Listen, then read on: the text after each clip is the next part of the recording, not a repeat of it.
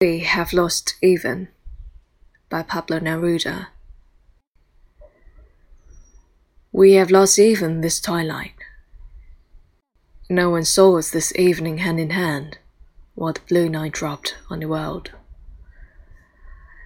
I've seen from my window the fiesta of sunset in the distant mountain tops.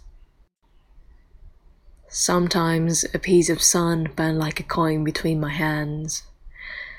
I remembered you with my soul clenched in the sadness of mind that you know. Where were you then?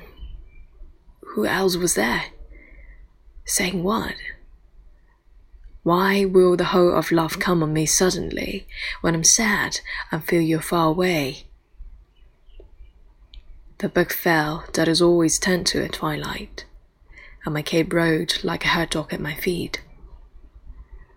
Always, always you recede through evenings, towards where the twilight goes erasing statues.